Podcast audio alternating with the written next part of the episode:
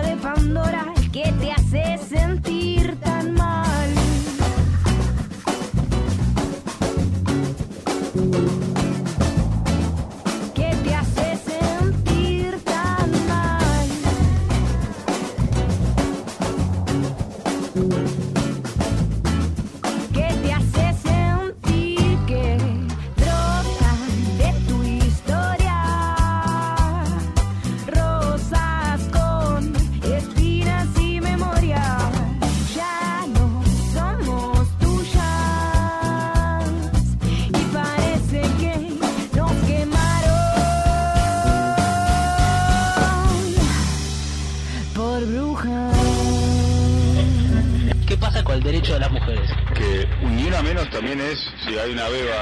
que ni una menos, ¿no? Porque también la están matando. Ninguna de estas, para hablar de la violencia de género, habla de los hombres, siempre se habla de las mujeres. Se vayan al, ¿Por qué muere el hombre 20 años antes que la al mujer? carajo él y todos los empleados de él. Es muy difícil ser heterosexual. Ser heterosexual.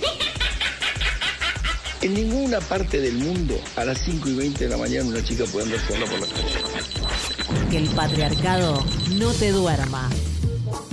Escucha las brujas y volá todo el día. Nos quemaron por brujas. Séptima temporada.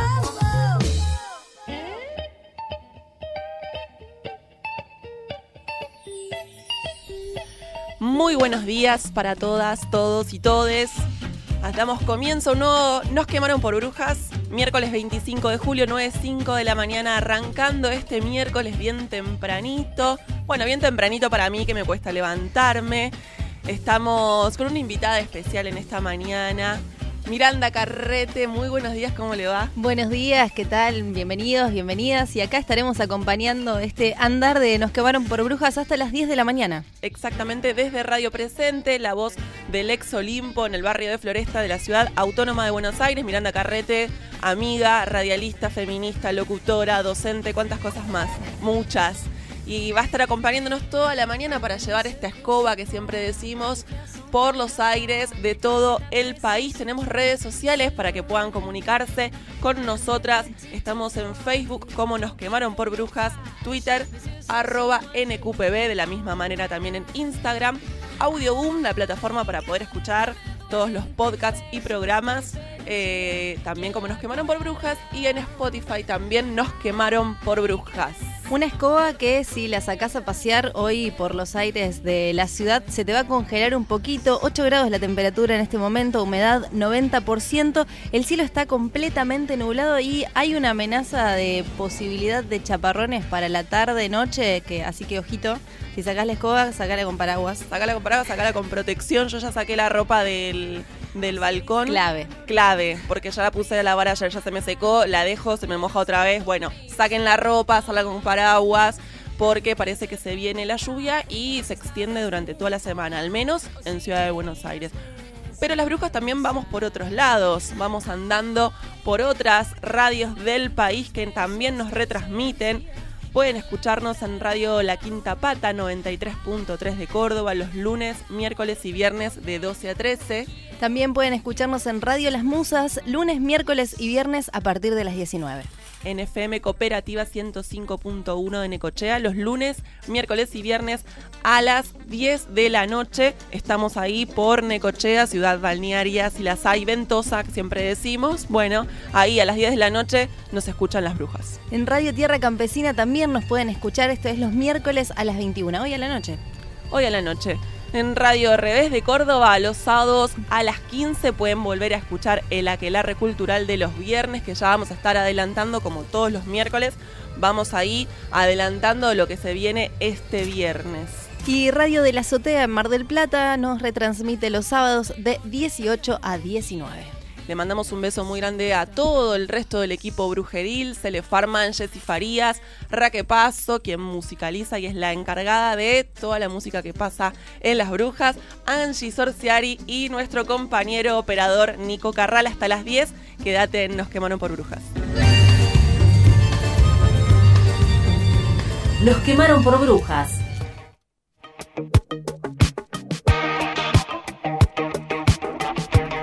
...9.08 de la mañana... Y arrancamos las noticias. Hoy hay un nuevo paro en los hospitales bonaerenses, como adelantábamos el lunes, cuando hablábamos con la presidenta de SICOP, la Asociación Sindical de Profesionales de la Salud de la provincia de Buenos Aires, que nuclea a 13.000 profesionales de la salud de los 80 hospitales bonaerenses, municipales y centros de salud.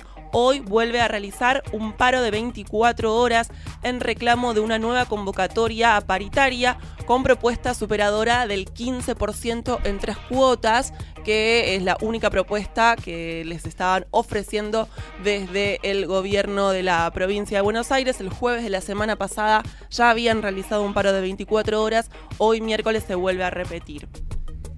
Tenemos tenemos también en más noticias en esta mañana. Vamos a estar hablando de lo que fue este anuncio del presidente Macri con eh, la nueva mm, responsabilidad, la, nueva decisión. eh, Parece que las Fuerzas Armadas van a poder intervenir en cuestiones internas. Hubo una contradicción ahí porque el anuncio del presidente Macri este lunes dijo efectivamente que las Fuerzas Armadas iban a intervenir en asuntos internos. Sin embargo, al instante después de la conferencia de prensa, Aguad, el ministro de, del ministro de Defensa, dijo que no, que en realidad no, eso corresponde a la policía, no tiene nada que ver eh, las Fuerzas Armadas. Así que hoy se va a realizar un escrache al Ministerio de Defensa. Esto es, esto ya empezó a partir de las 8 de la mañana. Diferentes organizaciones políticas fueron hacia el Ministerio de Defensa para repudiar este decreto presidencial que lo que hace es darle más poder a las Fuerzas Armadas, las autoriza a intervenir en cuestiones internas.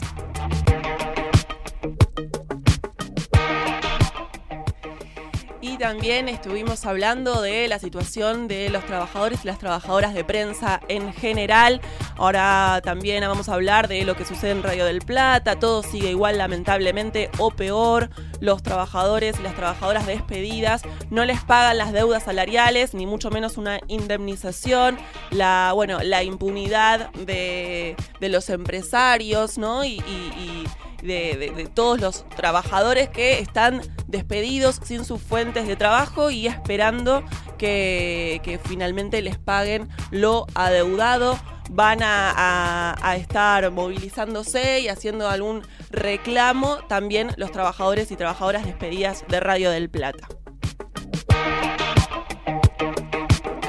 Medidas de fuerza en el subte porteño nuevamente. Comenzaron los paros y también la apertura de molinetes desde la semana pasada, después de los dos meses acordados por eh, la justicia, donde el gobierno debía reevaluar su decisión de no convocarlos y no sentarlos nuevamente a la mesa para discutir las paritarias que fueron cerradas de forma eh, unánime solamente con uno de los gremios y sin tener en cuenta a Metro Delegados a principio de año. Así que la semana pasada comenzaron nuevamente las medidas de fuerza y hoy van a abrir molinetes de la línea C entre las 19 y las 21 y luego van a paralizar el servicio en esa línea, en la línea C que une retiro con constitución, en reclamo de un llamado a paritarias. Y ayer sucedió otro martes verde en el país, porque los martes verdes y la lucha por el aborto legal trasciende todas las fronteras internas y nos unimos en una lucha en común. Hoy hay otro día de exposiciones, debate en comisiones por el aborto en el Senado. El plenario de las comisiones de salud, justicia y asuntos constitucionales realizará una nueva reunión a partir de las 10 de la mañana, 10 y media si no me equivoco, con la participación de expositores y expositoras para tratar el proyecto de interrupción voluntaria del embarazo. Vamos a estar repasando lo que sucedió ayer con la visita tan esperada. Quisieron impugnarlo, pero ahí estuvo el ministro de Salud de la Nación, Rodolfo Rubinstein, que dio datos muy precisos, con números, con estadísticas oficiales sobre eh, lo que tiene que ver con los abortos clandestinos que actualmente sucede en nuestro país, pero que esperamos en próximos días deje de, de ser así. Se cumple un año sin Joana Ramallo. Más de 3.200 mujeres son desaparecidas para ser prostituidas y el jueves, a propósito de este año sin Joana, se realiza una movilización a las 16 en La Plata, en 1 y 63, hacia la gobernación. El reclamo es uno, que es que devuelvan a Joana, de dar la responsabilidad, denunciar la responsabilidad del Estado en la falta de justicia y en la falta de búsqueda hacia Joana Ramallo como otras tantas jóvenes desaparecidas en democracia. Y bueno, la familia ahí luchando ya hace un año, pidiendo no solamente que se esclarezca el caso y que se la busque, sino también difusión y visibilización en los medios de comunicación, que también es lo que falta cuando suceden desapariciones de pibas en los barrios.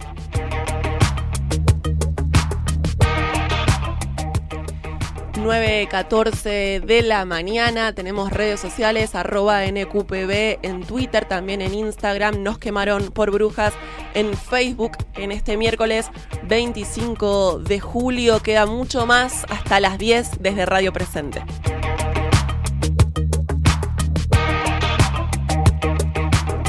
Pasando con la radiofonía argentina? Hace 40 minutos que estoy escuchando Radio 10 y no aparece ni una mujer. Si nosotras faltamos en la radio, los machirulos seguirán sonando.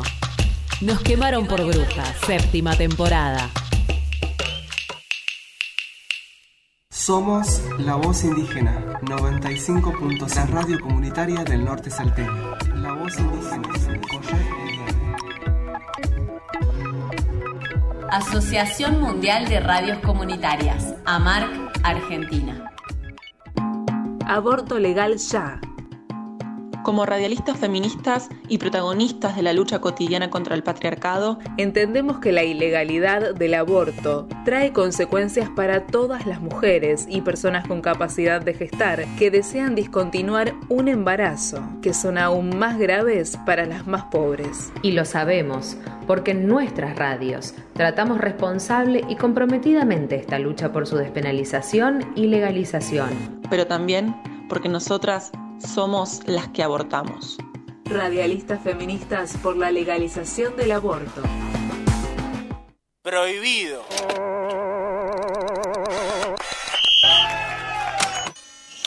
Prohibido girar a la derecha. Quieren y respetar, promoviendo y difundiendo que hay competencia. Están trabajando para confrontar. Hermano con hermana y familia con familia están exaltando a las armas, incitando a la violencia. Nos niegan la cultura que tenemos por herencia. Radio Presente. Nos quemaron por brujas. Y seguimos en Nos quemaron por brujas con nuestra invitada especial, Miranda Carrete. Estamos muy contentas de que nos acompañe hasta las 10 de la mañana.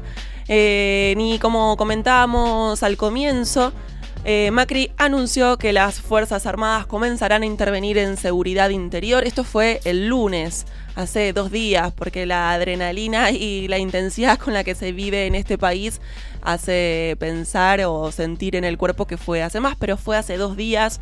Ya los organismos de derechos humanos están convocando a una marcha para mañana a las 5 de la tarde en, en el Ministerio de Defensa para hablar de todo, de todo esto, de qué implica qué efectos tiene en, el cotidiano nuestro. Vamos a estar y estamos en comunicación con Paula Donadío de Hijos Capital. Muy buenos días, Laura y Miranda, te saludamos. Hola, Paula, ¿nos escuchas? Bueno, estamos ahí ajustando cuestiones técnicas, el celular a veces falla, pero bueno, como decíamos, el anuncio generó la inmediata reacción de, de la oposición y de los organismos de derechos humanos, quienes eh, subrayaron que la medida no solo era ilegal, sino que echaba por tierra los consensos alcanzados desde... eh, el retorno de la democracia, de lo que tiene que ver con la seguridad interior del país. Es un anuncio que se hizo desde Campo de Mayo y arrancó haciendo referencia a las reuniones de ministros del G20, que fue durante el fin de semana, donde se con- conversó muchísimo sobre lo cambiante del mundo y eh, sobre el debate genuino que tiene que darse la sociedad argentina sobre la reforma del sistema de defensa. Además, otra de las frases polémicas que dijo para iniciar la conversación era que había que darle una, nueva oportunidad a las Fuerzas Armadas en esta democracia, algo así. Eh, bueno, esto sucedió en Campo de Mayo el lunes. bastante también significativo. Nosotras estamos en eh, el ex Olimpo, otro ex centro clandestino de detención, tortura y exterminio. Ahora sí estamos en comunicación ya enganchada. Paula Donadío de Hijos Capital. Muy buenos días, Laura y Miranda. Te saludamos, ¿nos escuchás? Hola, buen día Laura y Miranda y a todos los que estén escuchando el programa. ¿Qué tal? ¿Cómo va? Muy buenas, eh, muy buenos días y muchas gracias por esta comunicación. No, por favor, a ustedes. Bueno, un poco estábamos haciendo esta introducción de, de lo que tiene que ver con la noticia de que las Fuerzas Armadas tengan la posibilidad, digamos, de intervenir en cuestiones de seguridad interior del país. ¿Qué significa esto para, para la población? Eh, mira, para la población es un signo de preocupación y creo que más o menos se, se fue viendo, digo, con las respuestas que hubo ante el anuncio ya del lunes, más allá de, de lo que fue después el decreto del martes, ya este, desde el lunes, digo, varios sectores salieron a, este, a expresar un repudio, pero también una preocupación por el hecho de, de cambiar este paradigma ¿no? que se había armado después de, de la dictadura cívico-militar, de la última dictadura cívico-militar, eh, a partir del 83, de que justamente las Fuerzas Armadas ya no, no formaran parte de lo que es seguridad interior y que bueno, después eso se adaptó también a, este, a, instituciones internacionales y a todo lo que tiene que ver el, el derecho internacional. Así que eh, nosotros estamos realmente preocupados porque, bueno, si bien ya nos habían avisado o habían avisado en, en distintas ocasiones, ahora vemos que se está plasmando esto que, que habían prometido, que es que, que las Fuerzas Armadas vuelvan a formar parte de, de lo que es el sistema de, de seguridad interior. ¿Es legal que las Fuerzas Armadas intervengan en temas de seguridad interior? yo no soy abogada, yo te puedo decir más o menos lo, lo que uno va leyendo y, y, lo que uno sabe es que eh, iría en contra de las leyes de seguridad interior y de defensa nacional que ya están este, aprobadas por, por el Congreso. Pero te repito, no, no soy abogada, para nosotros no es pertinente este, y nos trae muchos resabios de, de cosas que ya conocemos. Digo, ustedes eh, justamente mencionaban, están en, un, en lo que fue un centro clandestino, uno de, los de la ciudad de Buenos Aires. Eh, entonces, nos trae a lugares que, que nosotros lamentablemente como, como familiares y como militantes de, los organismos de derechos humanos conocemos y que sinceramente no queremos volver a pasar, ¿no? Sí, y en el anuncio un poco confuso, ¿no? Con, algunas frases que no terminaban de, de comprenderse muy bien. Eh, da la sensación de que más bien lo que, lo que se está buscando desde hace bastante, desde que asumió este gobierno, es una construcción de un enemigo interno, ¿no? Porque eh, el poder que las Fuerzas Armadas intervengan en cuestiones de seguridad interior tiene que ver con, con que el enemigo está adentro y esa es una construcción un poco que se viene observando desde la asunción de, de, del gobierno de Macri. ¿Cómo sí, lo ven? No, y algo que marcaron este, también, viste, los abogados o, o, la gente que más conoce el tema es, es esta ambigüedad que usaron en el decreto y vos bien lo decías también en el anuncio del, del lunes de, del presidente, esto de poner en valor a la familia militar, de este, tenemos una deuda con eh, las Fuerzas Armadas, este, realmente era, era muy ambiguo, era muy abierto y como que deja mucho a, la interpretación libre y, también creo que eso es lo, que más preocupa, digo, no hay una... Eh, no, hay, no hay reglas claras en este momento, no como había con, con el decreto anterior, digo, y basado en las leyes anteriores. Ahora, desde el CELS, como organización política de derechos humanos, que acompañan también procesos de represión, no solamente eh, en la historia de nuestro país, sino también lo que está sucediendo en los barrios, eh, ¿cómo van a funcionar o cómo se están organizando para poder eh, contener también, imagino, todas las dudas que ahora surgen a partir de este anuncio del lunes? Me, re me, repetís la pregunta, perdóname, no te puedo entender. Cómo se van a organizar desde una organización como Hijos para poder eh, contener todas estas dudas que surgen después de haber escuchado a Macri el lunes, porque surgen un montón de inquietudes y de miedo también, porque sabemos lo que significan las Fuerzas Armadas para nuestro país. Claro, bueno, eh, primero es este eh, por eh, la, la convocatoria de mañana, que esperemos que sea masiva, así que este, de paso les recordamos a todos que los organismos de derechos humanos, madres, abuelas, hijos, familiares, este, la Liga por los Derechos del Hombre, APDH y, y varias eh, varias organizaciones más. Estamos convocando mañana, creo que es importante que como fue con el 2 por 1 este, la gente salga a la calle, que manifieste las preocupaciones estas que, que vos también estás, este, que todos tenemos, digamos, este, y esto va a ser mañana a las 5 de la tarde, la convocatoria es en, en el Ministerio de Defensa, que es en Alcina y Paseo Colón, ahí en el Bajo. Este, me parece que esa es la primera eh, lo primero que tiene que ocurrir es, es un este, rechazo masivo por, por parte de la sociedad este, y de decirle que, que no queremos a, las Fuerzas Armadas involucradas en lo que es la seguridad interior. Y bueno, a partir de ahí ir viendo cómo se van manifestando las cosas, ¿no? Te agradecemos mucho, Paula, por esta comunicación. Seguramente nos encontremos mañana en la calle en esta marcha que esperemos que sea multitudinaria, como lo fue la marcha contra el 2 por 1 contra la, todas estas medidas que el gobierno nacional viene llevando en contra de los derechos humanos que tanto nos costó y que tan eh, vanguardia fue Argentina. Perfecto, nos encontramos mañana y gracias por la comunicación. Acá estamos por, por cualquier cosa. Un beso muy grande. Hasta luego. Era Paula Donadío, integrante de Hijos, y bueno, repasamos un poco lo que viene siendo el tema de la semana, porque nos impacta, porque nos preocupa desde Radio Presente, desde el Ex Olimpo, y en realidad lo que tiene que ver con todos los organismos de derechos humanos. Estuvo hablando el Premio Nobel de la Paz, Adolfo Pérez Esquivel, que aseguró que para el gobierno el enemigo interno justamente es el pueblo. También se pronunció Tati Almeida diciendo que pensar que éramos uno de los estados pioneros en hacer justicia y estamos ahora siendo uno de los países con mayor porcentaje de represión. La Correpi también, eh, la coordinadora contra la represión estatal. Sí, institucional, ahí está, es la sigla correcta.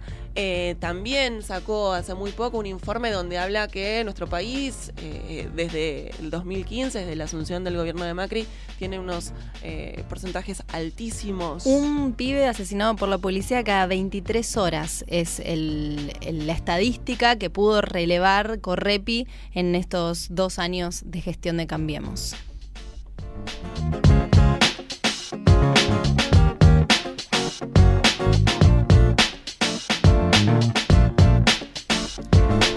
Te parece, Miri, si escuchamos un poco de música para aflojarnos un poco y seguir esta mañana que todavía le queda mucho más?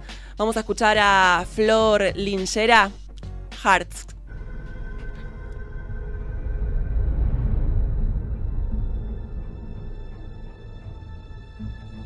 Durante milenios, este ha sido nuestro hogar.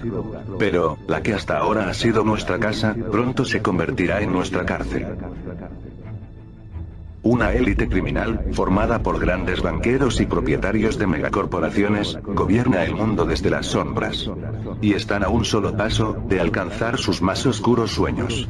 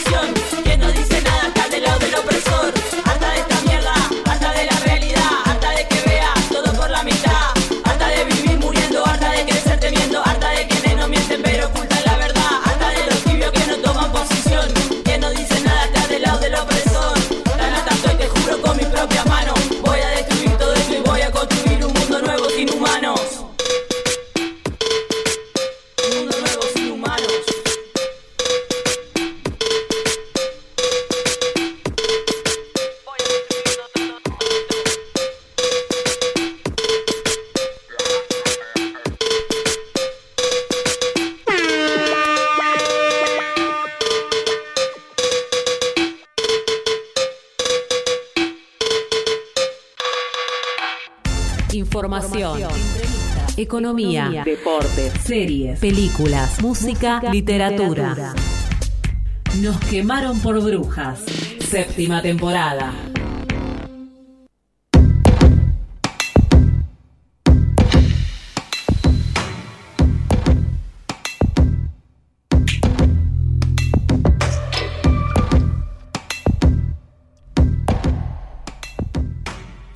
Hora 9.31 minutos, estás escuchando. Nos quemaron por brujas por Radio Presente.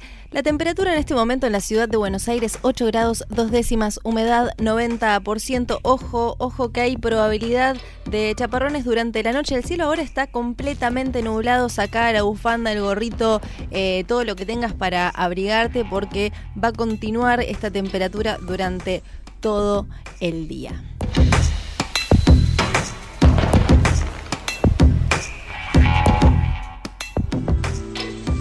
Como todos los últimos miércoles del mes, esta es la segunda columna de Andes, abogados y abogadas del noroeste argentino en derechos humanos y estudios sociales de Tucumán. Tenemos en comunicación a nuestra compañera columnista Mariana Paterlini, directora institucional de Andes, porque vamos a hablar, ella nos va a profundizar, pero entramos un poco en tema. Se viene el Día de la Pachamama y queremos ver de qué manera lo linkeamos y lo desarrollamos junto con Derechos Humanos y Feminismos. Mariana, muy buenos días, ¿cómo estás? Hola, buenos días, ¿cómo estás por ahí? ¿Todo bien? Todo bien, por suerte, sí. Aquí estamos, a pesar de todas las noticias que, que estamos viviendo. Bueno, vamos a hablar un poco eh, de algo que al, que al menos no, nos remite a, otro momento y nos hace salir un poquito de, eh, de las malas noticias que estamos atravesando. Sí, es como la sensación de que no da respiro, ¿no? Un, un, día tras otro, una lucha, una causa, una noticia nos va llevando puestas y vamos intentando acomodarnos para poder hacerle frente. De, decíamos, el 1 de agosto es el día de la Pachamama, ya, se viene, la semana, la semana que viene, junto con el dictamen por el aborto legal, llega el día de la Pachamama y nos traes un poco un análisis de esta jornada de celebración de la Madre Tierra. Sí, en Eh, realidad, eh, mira, es es muy curioso porque justamente la mayoría de la gente piensa que es un día, el primero de agosto, y en realidad la celebración de la Pachamama es todo el mes de agosto. Mira, ya arrancamos, ya arrancamos con, con un error a desmitificar. Sí, porque no tiene tanto que ver con un día de celebración en particular, eh, sino con la celebración de un ciclo. Eh, el Año Nuevo Andino está, eh, de, los, de los pueblos indígenas andinos, digamos, está organizado de acuerdo con los ciclos de la tierra. Eh, y durante el mes de agosto, que es el mes de la siembra, es el mes en el cual eh, los pueblos le ofrecen su, su, su, su, tributo, le dan de comer a la tierra y le piden que les devuelva también comida, digamos.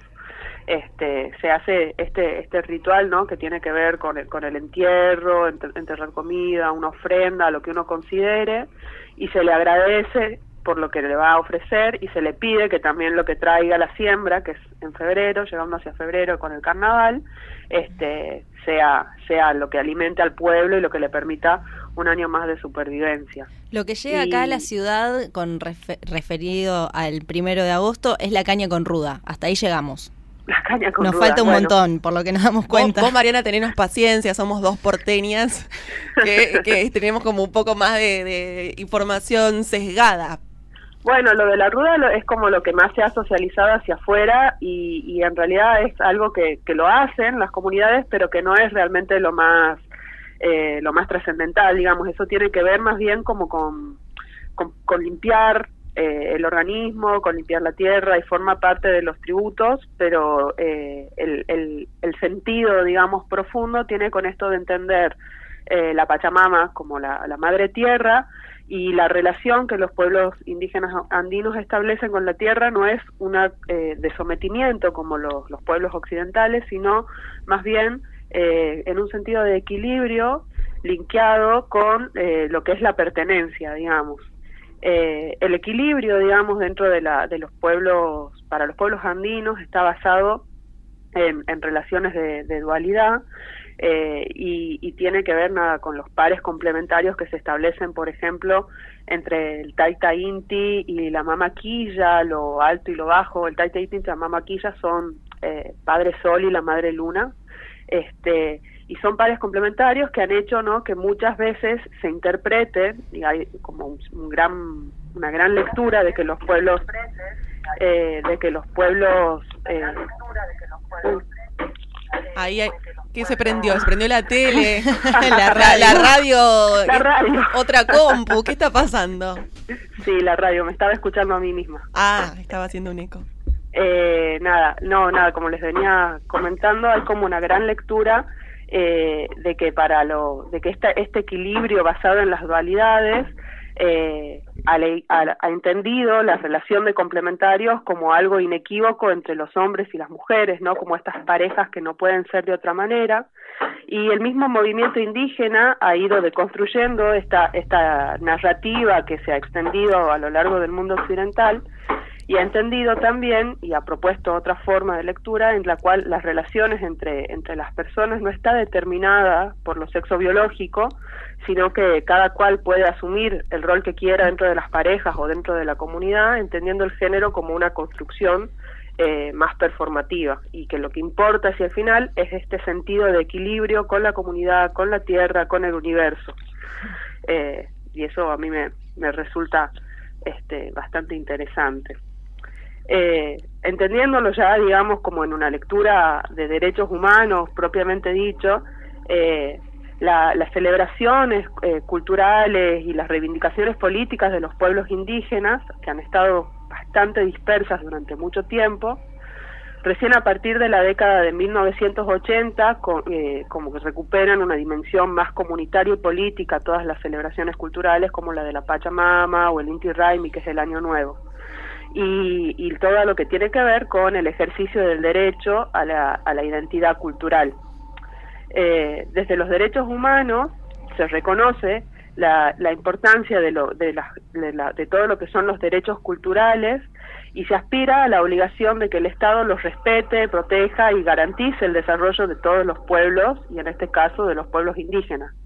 pero esto no siempre ha sido así, o sea, no siempre se ha dado por sentado, sino que las reivindicaciones ligadas con la, con la identidad cultural han sido más bien marginales, hasta que en 1966 se firma un pacto, el Pacto Internacional DESC, por derechos económicos, sociales y culturales, eh, y que, que, Argentina lo incorpora a su ordenamiento jurídico recién en el año 1986, cuando llega la democracia, o sea, 20 años más tarde eh, que en otros lugares ya estaba, ya estaba funcionando. Y lo incorporamos hacia nuestra constitución en 1994 este desarrollo, digamos, jurídico que parece, o sea, que uno se pregunta muchas veces qué tiene que ver es lo que me eh, con estoy la realidad concreta. Es lo que me estoy pueblos, preguntando, en Mariana. Me parece muy bien que traigas esta pregunta porque me quedé como que, que cómo relacionar este este pacto, este desarrollo jurídico muy bien que vos decís con eh, el, el, el festejo y la celebración con la Pachamama, digamos, de, de, de qué manera, ¿no? De, ver- Bueno, de verdad que, claro. que termina siendo como algo festivo, como algo que también me, me gustaría, perdón que te haga este, esta, esta interrupción, pero hasta de construir un poco la comprensión de la Pachamama, ¿no? Solo como símbolo de la madre tierra y de todo esto que después también si querés lo podemos como desarrollar. Claro, es que es como que se, eh, o sea, por lo menos como nosotros lo, venimos entendiendo, tiene que ver con la reivindicación de un ejercicio que es visibilizar la cultura y que es una de las formas que han encontrado eh, los pueblos eh, originarios para eh, mostrar la auto, la auto, su auto una de sus formas de mostrar la autodeterminación. La autodeterminación tiene que ver con el, el poder autogobernarse, con el poder ejercer su cultura, el poder ejercer su cosmovisión.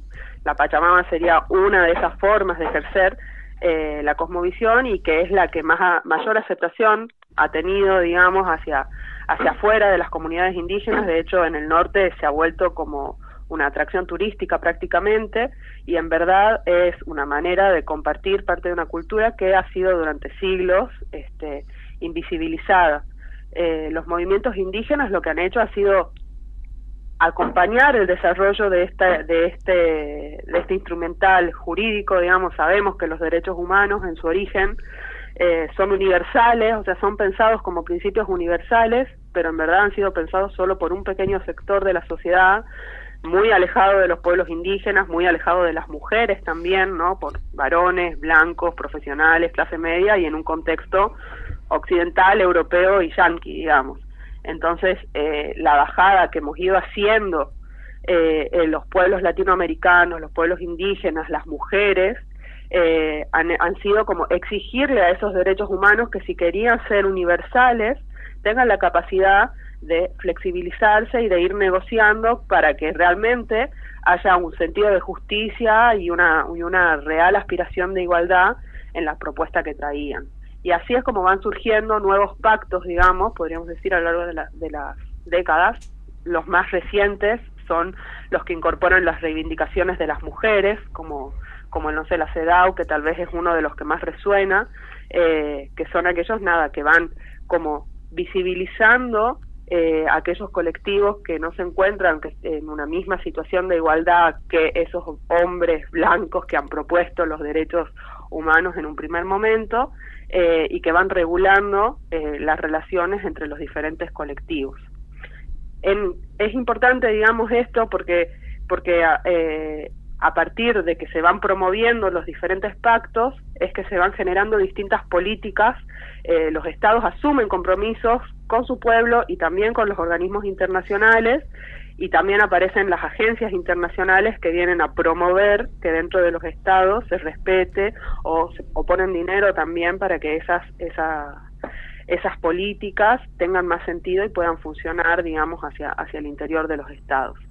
Eh, y lo que ha hecho, digamos, eh, los DESCA en particular, esta, esta lectura de, de de lo- del reconocimiento de los derechos económicos, sociales, culturales y ambientales, es reconocer la importancia del ejercicio de la identidad cultural, de la autodeterminación de los pueblos indígenas y de todos los pueblos en general, siempre y cuando se respeten los derechos humanos fundamentales, que son los de la vida y la integridad.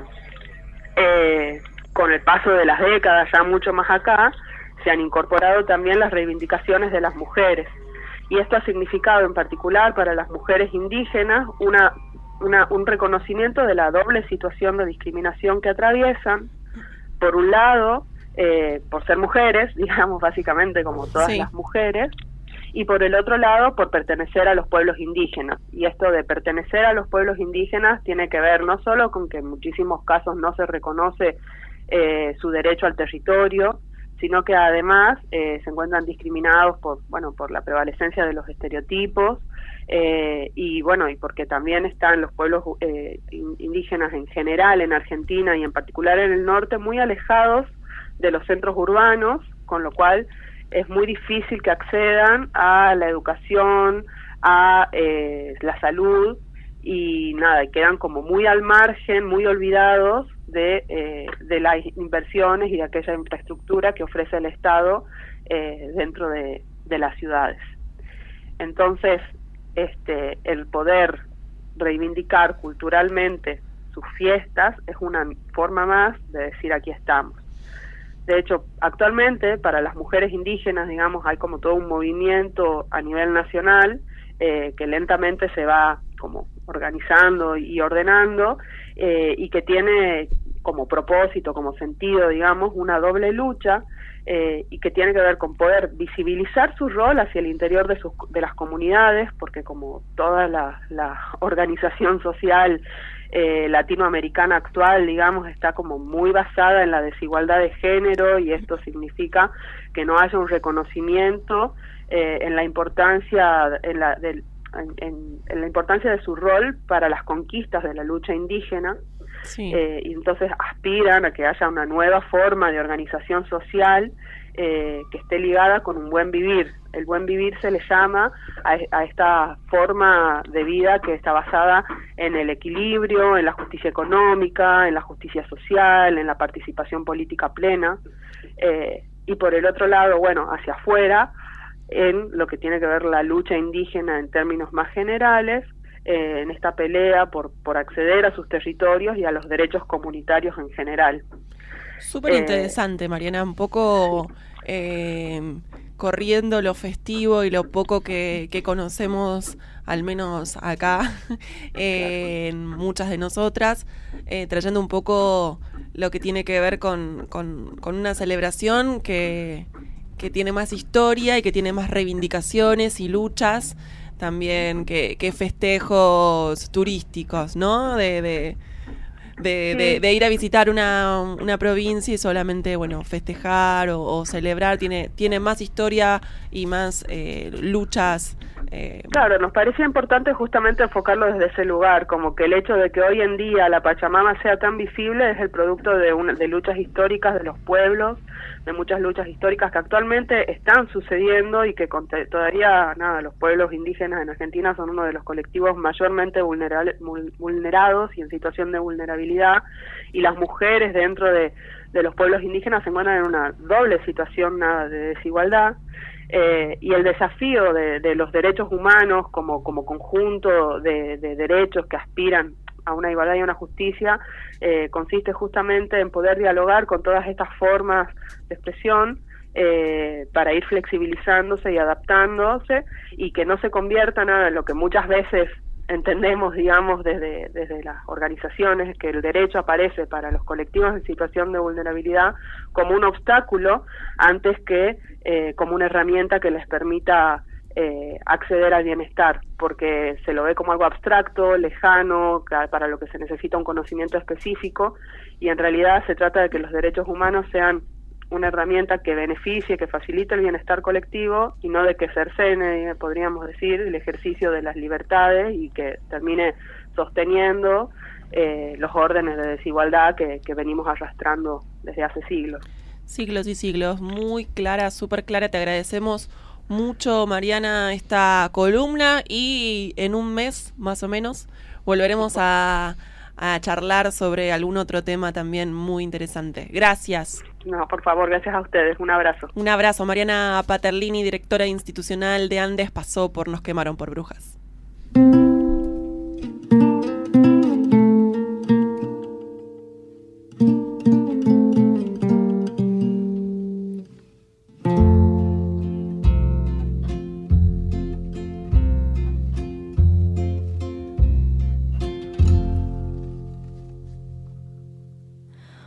Ojalá que te vaya bonito.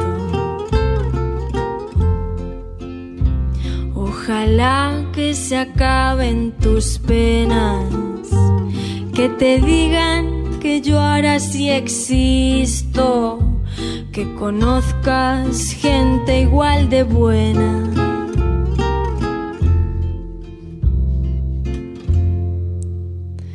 Que te den lo que no pude darte. Porque no quiero dártelo todo.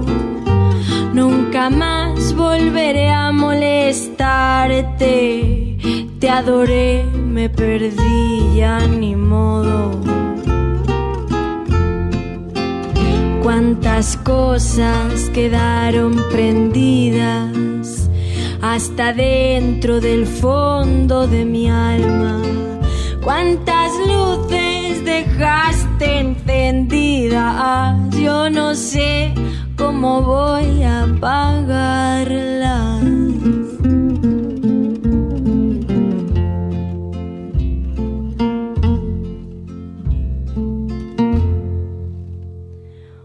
Ojalá que mi amor no te duela y te acuerdes de mí para siempre, que se llenen de sangre tus venas, que la vida nos vista de suerte.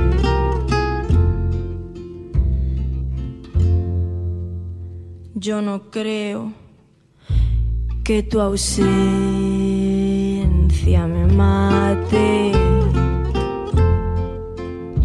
Aunque no tenga el pecho de acero, pero nadie me diga cobarde sin saber desde dónde te quiero. Cuántas cosas quedaron prendidas hasta dentro del fondo de mi alma. Cuántas luces dejaste encendidas. Tal vez yo quiera aprender y no apagarla. Esta música, a las 9.51 de la mañana, estamos con Miranda Carrete, nuestra invitada especial.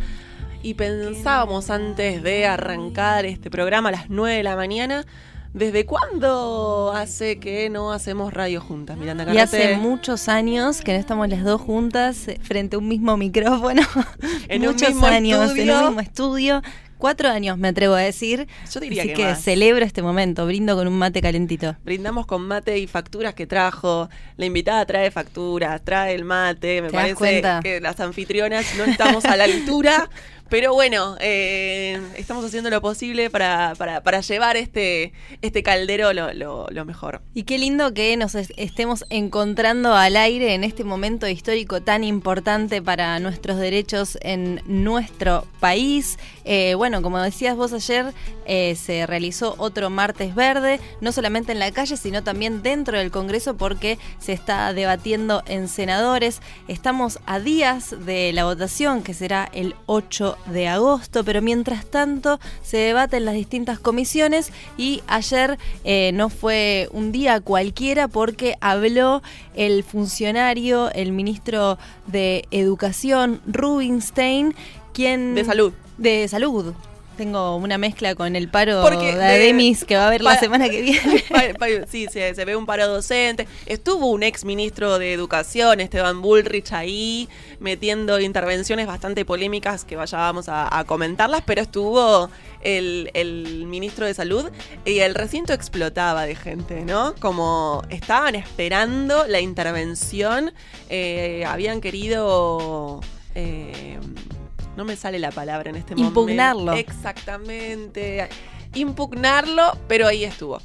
Sí, expuso durante la tarde del martes en la Cámara Alta, donde dio distintos datos sobre muertes de mujeres en abortos clandestinos y desmintió el argumento que estaba siendo usado por los antiderechos por supuestos altos costos para el Estado que traería la legalización de la interrupción del embarazo y lo que dijo fue, los países que tienen marcos legales restrictivos no reducen el número de abortos, sino que aumentan la proporción de abortos inseguros. Y la legalización del aborto reduce la mortalidad y las hospitalizaciones por complicaciones sin implicar mayores costos para el sistema de salud. Incluso dio números también. Sí, fue muy, muy claro y siempre se refirió a su función eh, desde la posición de la salud pública, ¿no? Nunca desde su posicionamiento personal, sino como eh, funcionario de la salud pública.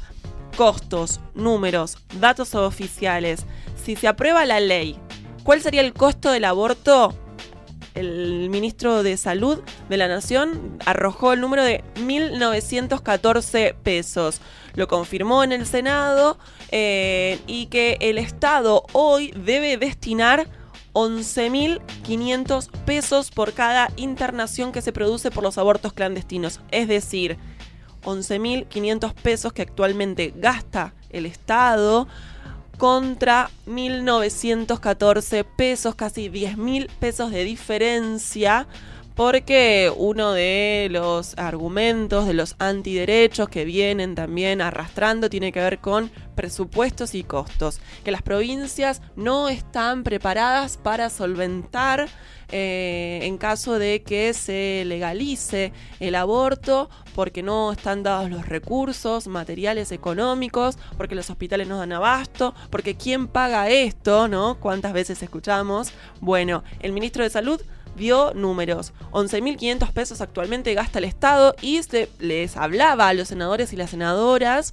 eh, antiderechos que ahí punzaban. Estuvo una hora y media hablando el, ministro de Salud. Fue el primer expositor. Arrancó a las 14.30 las comisiones y eran las más de las tres y media de la tarde y seguía ahí paradito, hablando, esgrimiendo, eh, intentando de derribar argumentos falsos y lo que decía es, aunque no lo vean, aunque en las provincias no vean este gasto para el Estado que actualmente existe por los abortos clandestinos, está y representa casi 11.500 pesos por eh, intervención en los hospitales públicos por abortos clandestinos. Otro de los puntos a destacar es que dijo que en el 90% de los casos, si la ley se aprueba, serían abortos farmacológicos y esto va en sintonía con eh, la exposición de Leonel Brioso, ex subsecretario de Salud de Uruguay, que también fue muy importante que estuviese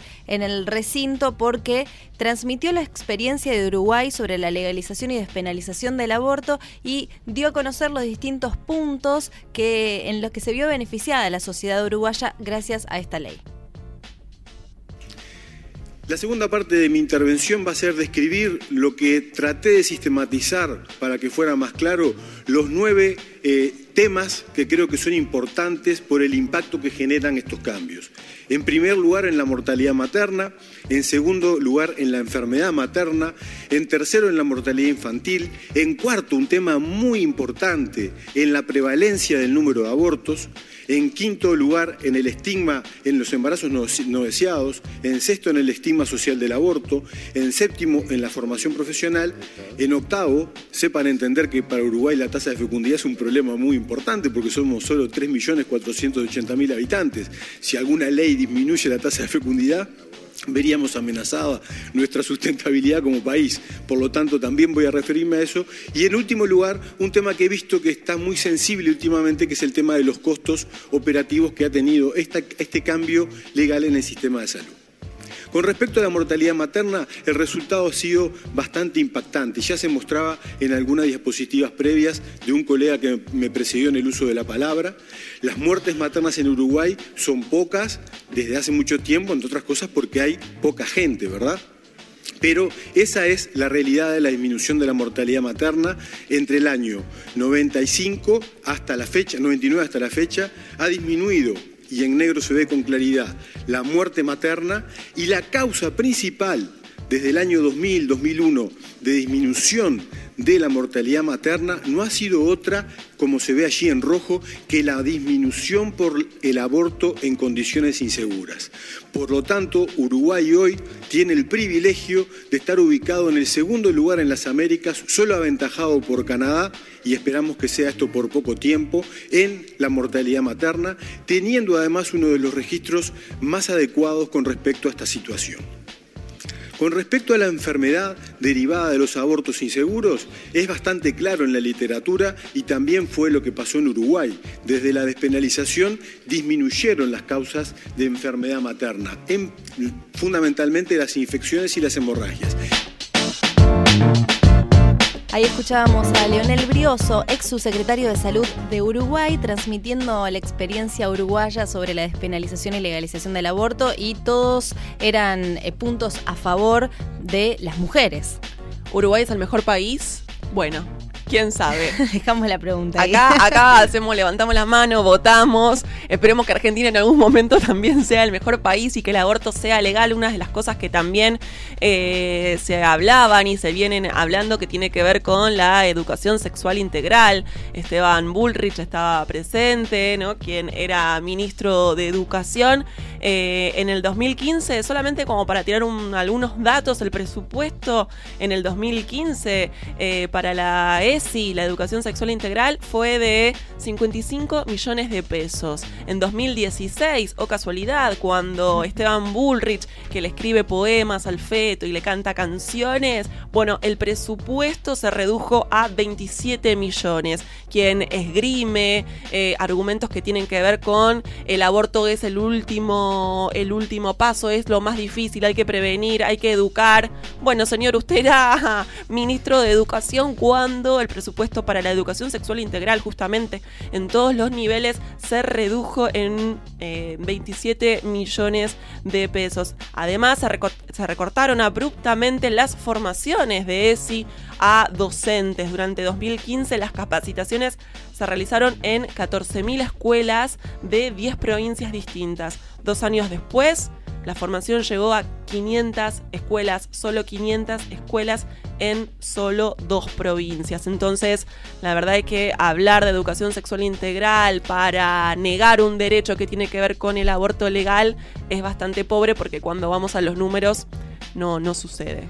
A las 10 de la mañana ya, ya estamos, ya estamos a horario. A las 10 de la mañana comienza nuevamente el debate en comisión por el aborto. En el debate de las comisiones Salud, Justicia y Asuntos Constitucionales del Senado va a realizar esta nueva reunión.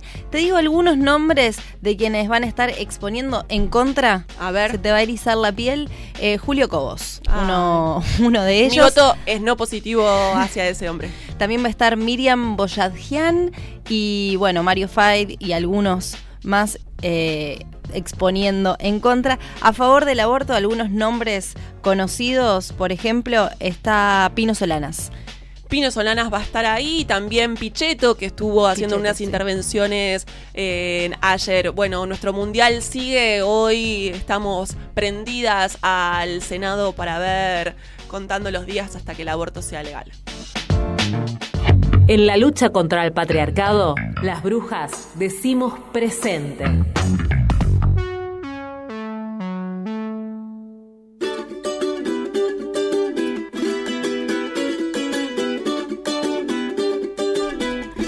Cortina de cierre nos indica que, como viene sucediendo, nos pasamos de las 10 de la mañana unos pocos minutitos, pero Radio Presente en nuestra casa nos deja.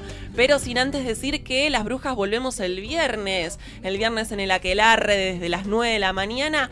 El Aquelarre de este viernes tiene que ver con poesía, edición y filosofía feminista. Va a estar Gaita de Ediciones Puntos Suspensivos, la misma editorial justamente que editó La Roy de Flor Guimaraes, compañera de la radio que está los lunes con Furia Traba Noticias.